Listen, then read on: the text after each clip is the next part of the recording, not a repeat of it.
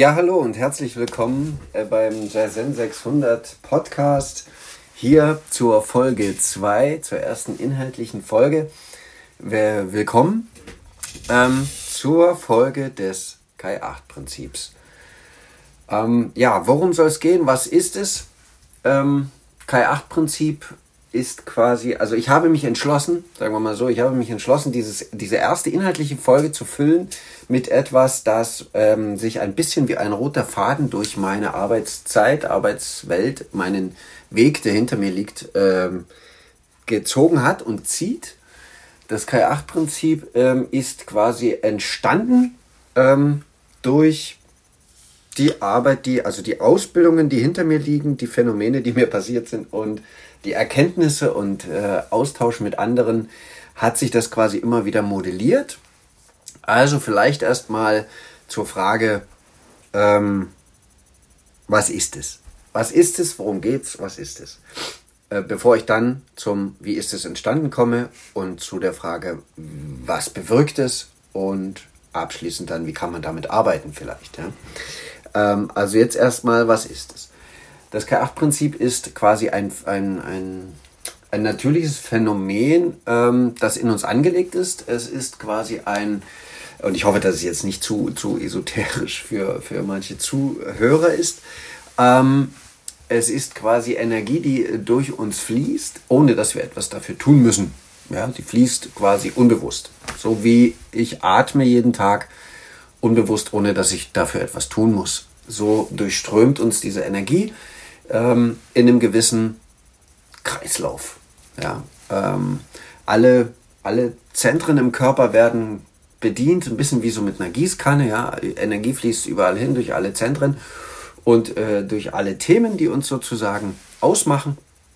Ähm, und Blockaden und Blockierungen, die wir erleben äh, äh oder die entstehen nach dem, dem, was wir erlebt haben, hemmen diesen Energiefluss. Nur also das vielleicht mal so ganz allgemein. Ähm, ich belasse das jetzt erstmal bei diesem allgemeinen Ding. Ne? Also es ist ein natürlicher Energiefluss durch uns durch, ähm, der im natürlichen Zustand frei fließt und wo, der uns erlaubt, sozusagen unser Leben zu leben mit allem, was da so kommt, äh, mit allen Herausforderungen. Und wenn er gestört wird, dann entstehen Blockaden und da staut sich sozusagen etwas. Ähm, dazu gehe ich aber an, an anderer Stelle oder darin will ich gerne an anderer Stelle nochmal tiefer gehen. Hier soll es jetzt erstmal nur um dieses Grundprinzip gehen. Ne? Also es fließt durch uns. Wie ist es entstanden? Wie ist das K8-Prinzip entstanden bei mir? Also, dass es jetzt sozusagen das K8-Prinzip ist. Ähm, erstmal muss ich äh, sagen, an der Stelle ein, ein Danke an Ronny Ulrich, weil im Gespräch mit ihm ist mir die ähm, Idee dazu gekommen, äh, A zu dem Podcast, B zu diesem Inhalt, ähm, mal über das K8-Prinzip zu sprechen. Ähm, da war ich letzte Woche oder vorletzte Woche äh, äh, bei ihm im Unternehmen und wir haben äh, darüber gesprochen. Und zweitens, also wie ist es entstanden? Hm, ich hatte in der Einleitung gesagt, mein Weg hat mich äh, sozusagen zum, zum Führungskräftetrainer ähm, gemacht, hat mich ähm, mit japanischen Kampfkünsten beschäftigen lassen. Lange Jahre, seit ich 16 bin, habe ich das trainiert. Ähm, hat mich mit, äh, mit Ausbildungen zu im, in indischer Energiezentrenlehre, sage ich mal, ähm, äh, beschäftigen lassen, hat mich mit äh, äh Psychologie-Studium äh, beschäftigen lassen und Inhalten.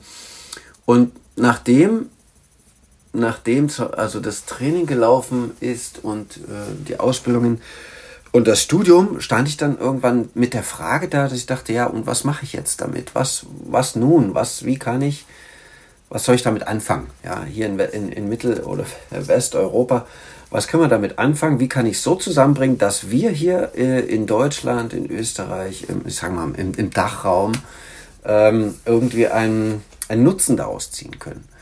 Ähm, und so habe ich mich quasi an diesem äh, Energiekreislauf, den, den ich sozusagen von den Indern mitgebracht habe oder den ich da gelernt habe, kennengelernt habe, ähm, mich damit mal äh, äh, hingesetzt und beschäftigt und die ein bisschen wie eine Blaupause die Themen und, und äh, ja, Fach, äh, also die Themen der aus dem, aus dem Studium mal da drüber gelegt und geschaut, wo sind denn die Deckungsgrößen, wie kann ich das denn zusammenbringen oder wie kann ich äh, die, die Elemente der Japaner, ähm, wie kann ich das zusammenbringen? Und aus diesen drei Sachen, also aus der, sagen wir mal, aus der japanischen Weisheitslehre, der über Erde, Wasser, Feuer, Wind, äh, der indischen äh, Energiezentrenlehre mit den sieben Hauptchakren und der westlichen Psychologie ist äh, dieses, die, ein Zyklus entstanden, ein Arbeitszyklus, mit dem ich also über zehn Jahre ähm, gearbeitet habe mit Menschen, die sozusagen ihre ihre Energie befreien wollten oder sich befreien wollten von, von Belastungen, von Blockaden, von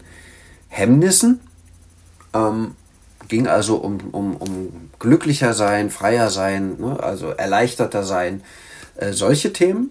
Und damit komme ich quasi schon in der Überleitung zum Thema, was bewirkt es, also was, was macht das K8-Prinzip, wenn, wenn ich quasi damit arbeite oder wenn ich mich dem, also wenn ich da mich annähere, wenn ich mich dem äh, ja, wenn ich da dran gehe. Ja? Also im ersten, im ersten Step, und es sind vier, vier Schritte, die da passieren, sage ich mal, oder vier grundlegende Sachen. Im ersten Schritt äh, kommt eine Erkenntnis, im ersten Schritt kommt eine Art Bewusstsein, eine Art Klarheit, die sagt, hey, ähm, hier gäbe es ein Thema, hier, hier kannst du was tun, hier ist es so und so. Also wie, wie, eine, wie ein Blick in den Spiegel, so eine Erkenntnis wie ein Blick in den Spiegel, der, der nicht bewertet, sondern nur einfach mal sagt, hier, so und so sieht's aus. Und, und ob mir das nun gefällt oder ob mir das nicht gefällt, das entscheide ich dann immer noch selbst. Ne? Also ich schaue erstmal quasi in den Spiegel und erkenne, ah, okay, A, äh, oder erstens möglicherweise alles super, alles schick, die Haare liegen, sage ich jetzt mal, um, das, um beim Bild zu bleiben. Ne? Die Frisur oder die, die Rasur stimmt, um äh, äh, äh von mir als Mann zu sprechen. Oder aber B, es gefällt mir nicht ähm, und ich habe das Falsche an oder die Haare sind falsch, dann ähm, habe ich, dann, dann finde ich sozusagen einen Arbeitsansatz. Dann finde ich eine Entschlossenheit zu sagen, nee, jetzt gehe ich mal zum Friseur oder ich rasiere mich ja oder hier irgendwie so ein, so, ein, äh, so eine Entschlossenheit kommt dann. ja. Und in, in diesem Fall beim K8-Prinzip ist der Arbeitsansatz also Schritt zwei, in dem dann Methoden und Tools äh, zur, zur hm, Anwendung gebracht werden, vorgestellt werden im besten Fall oder schon bekannt sind wie, äh, und benutzt werden. Äh, und Schritt drei dann die Rückmeldung des, äh, der Umwelt, sage ich jetzt mal, weil ich das gar nicht so sehr auf eine Person fixieren will. Schritt drei ist die Rückmeldung, wo andere dann sagen, Mensch, hm, du wirkst irgendwie anders als vorher, sage ich mal, um das mal nur so eine, eine Überschrift zu geben. Oder eben im, im, in der Arbeit mit, mit Einzelpersonen oder mit mir als Coach gegebenenfalls eine Rückmeldung zu kriegen, ah, guck, da und da hast du das und das verändert, dort und dort äh, ist die und die Veränderung passiert. Und das ist dann Schritt vier. Diese Veränderung äh, wird sozusagen manifestiert, wird nachhaltig, wird ähm, zu einer unbewussten Kompetenz. Und das, die unbewusste Kompetenz, dieses Stichwort bringt mich zu dem, zu der vierten Frage, die ich eingangs ähm, genannt habe. Wie kann man damit arbeiten? Äh, wie kann man diese Veränderung erreichen? Ähm, dazu sei, sei angemerkt, es sind also zwei, äh, also im ersten Schritt sind, ist es das Ich-Du-Wir-Prinzip, also wir arbeiten auf der, auf der Ich-Ebene an der Person selbst. Die Person selbst arbeitet mit sich selbst äh, im Ich-Prinzip, also es geht quasi um nur um die Person selbst, wie sie äh, sich selbst empfindet, wie, wie sie das wahrnimmt, ihre Themen, ihren Energiefluss, sage ich mal, und wo möglicherweise ihre Blockaden sind. Ähm, und im zweiten Schritt ginge es dann um das Du-Prinzip, also ne, wo, wo ist, wie ist die Begegnung mit dem anderen, was spiegelt der mir und so weiter. Und im dritten Schritt dann, wenn es um, um Teams geht, äh, im Wir, das Wir-Prinzip, Drittschrei, also äh, äh Schritt drei. Entschuldigung.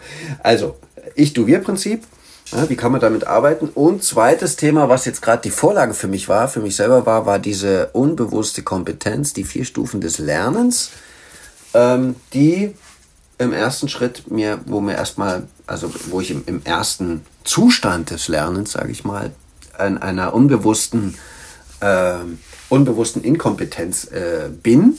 Ich will gar nicht sagen leide, sondern ich bin darin. So wie wenn ich jetzt nicht darüber nachdenke, dass ich atme, äh, ist mir nicht klar, dass ich bestimmte Themen habe oder bestimmte Bereiche bearbeiten könnte oder ja, also im ersten Moment Unbewusste Inkompetenz. Zweiter Schritt, bewusste Inkompetenz. Mir wird klar, dass irgendwas nicht stimmt. Ich schaue in den Spiegel, das war dieses, die Bewusstsein, das Bewusstsein kommt, die Erkenntnis kommt. Ich schaue in den Spiegel, meine Haare liegen scheiße, mein, mein Bart ist falsch. Ähm, bewusste Inkompetenz. Und daraus ableiten dann zu sagen, okay, ich will das ändern. Und das ist sozusagen ein, ein, eine Entscheidung, die ich treffe oder eine Entscheidung, die, die der Mensch trifft, äh, die führt dann quasi zur bewussten Kompetenz, denn ab da ähm, beginnt die sogenannte Arbeit am Thema. Ja? Also es wird definiert, wo bin ich jetzt, es wird definiert, wo will ich hin ähm, und es werden Methoden, es wird trainiert, also äh, die Arbeit, das Machen sozusagen passiert dann bei der, in der bewussten Kompetenz. Und äh, wenn ich das lange genug mache, und das ist, was ich gesagt habe, was bewirkt es, Veränderung, nachhaltige äh, Veränderung, wenn ich es lange genug gemacht habe, geht es von der bewussten Kompetenz in die unbewusste Kompetenz. Das ist ein bisschen so, wie wenn man Führerschein macht und äh, man hat in der Fahrschule muss, kostet das ganz viel Energie und, und Aufmerksamkeit und Konzentration, den Blinker zur richtigen Zeit zu setzen, den Schulterblick zu machen, den Gang zu schalten oder was auch immer. Ja, es ist anstrengend. Und nach einer Weile, wenn man einen Führerschein fertig hat, äh, denkt man gar nicht mehr drüber nach und es äh, kostet einen nichts mehr und man macht es trotzdem. Im besten Fall. Äh, also unbewusste Kompetenz. Es ist übergegangen in ein, äh, ja, einen, einen automatischen Ablauf in mir, also in was sozusagen wie Persönlichkeitserweiterung ist, sozusagen, um eine Handlungsoption. Ja. Ähm, genau. Soweit vielleicht erstmal den, den, den Einblick. Was ist das Freie-Acht-Prinzip? Wie ist es entstanden? Was bewirkt es und wie kann man damit arbeiten?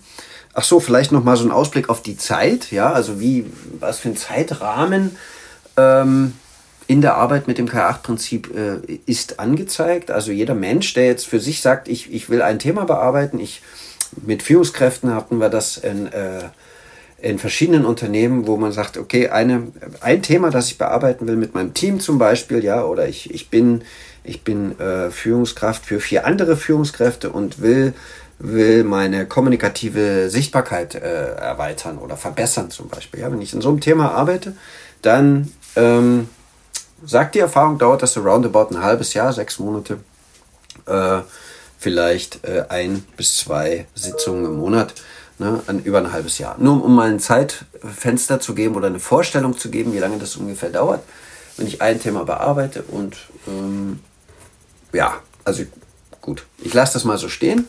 Ähm, wichtig ist mir an der Stelle nochmal zu sagen, also ein, Danke zu sagen, Danke an meine Ausbilder äh, äh, zu sagen und äh, für, für den Weg, für das, was ich lernen durfte. Ein Danke zu sagen. Ganz speziellen Dank möchte ich an der Stelle aussprechen ähm, an Anthony Stefan, ähm, der aus meiner Sicht äh, als Seher von äh, Talenten und der Übersetzer dieses Prinzips in die Wirtschaftssprache an meiner Seite war, der mir also sehr, sehr äh, leidenschaftlich geholfen hat, das äh, zu übersetzen äh, in, in eine Sprache für Unternehmen.